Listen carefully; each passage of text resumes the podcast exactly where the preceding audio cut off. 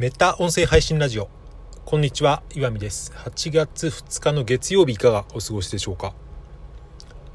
えー、8月が始まって関東は今日から何回目4回目か5回目の緊急事態宣言らしいですが、えー、まあ街を見る限りですね。特に変化はないという印象ですがはい頑張ってやっていきたいと思います。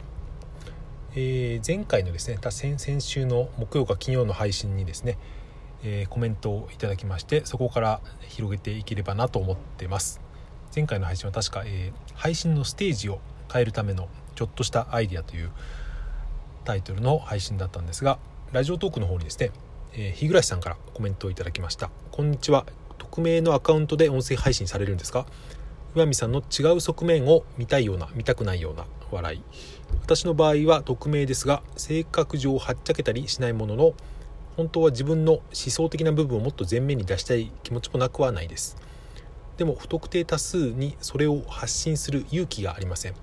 まあ当たり障りのない話は面白みには欠けますが日常会話雑談が好きな方も中にはいるだろうと推測のもとに。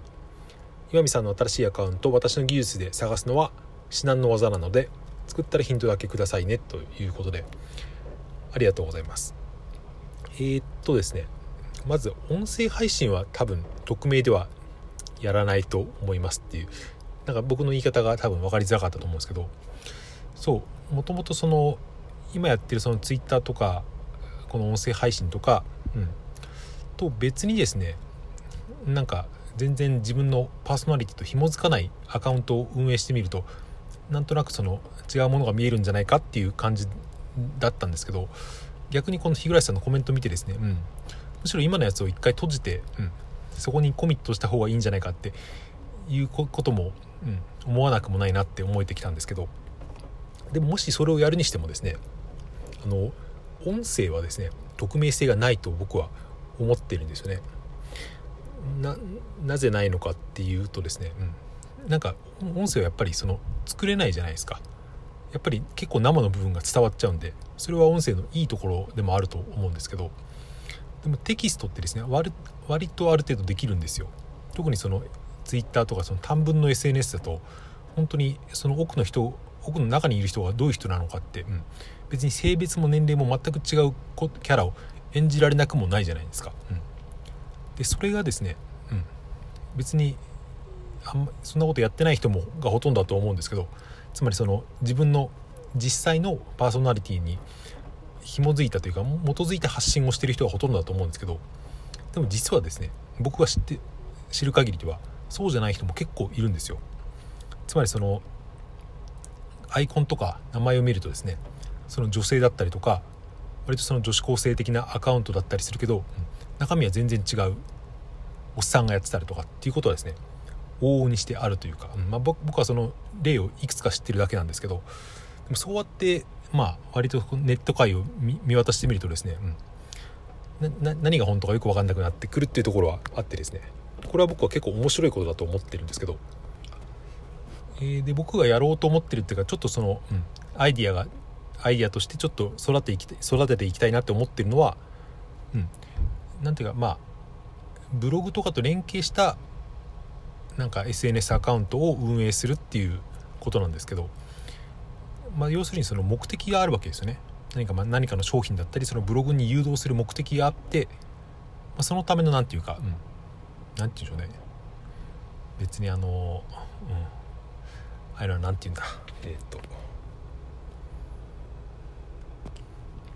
桜ではないですけど、うん。まあ、桜って結構普通に見たらなんとなく変だなって分かるというか、うん、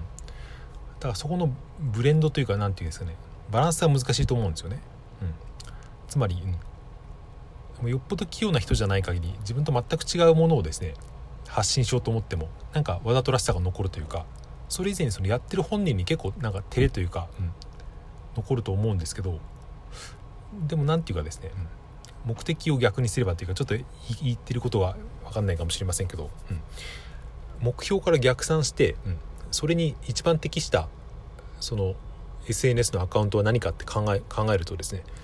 うん、なんかおのずと定まってくるというか、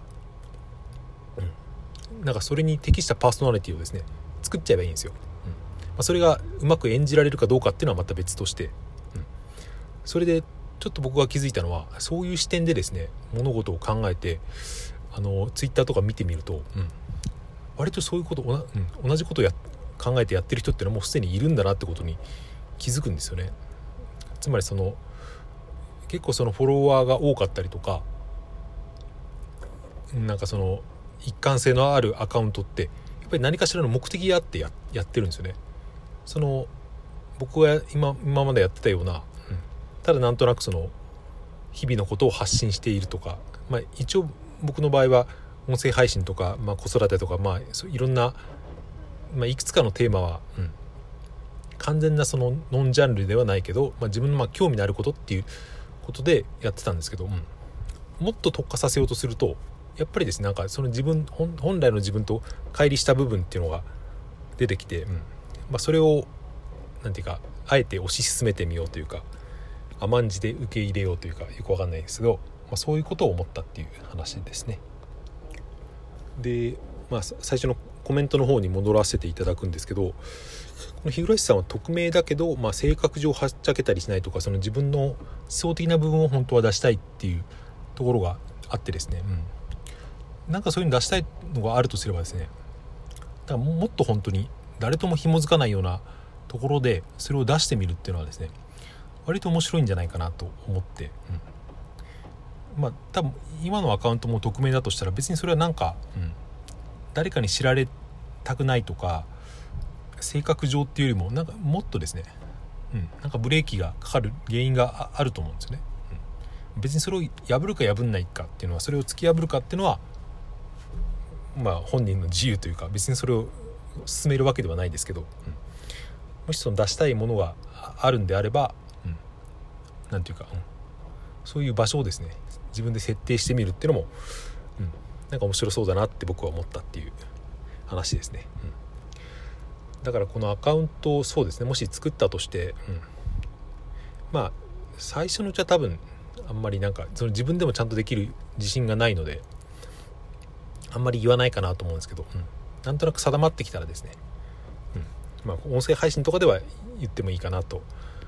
思ったりしています。うん。ま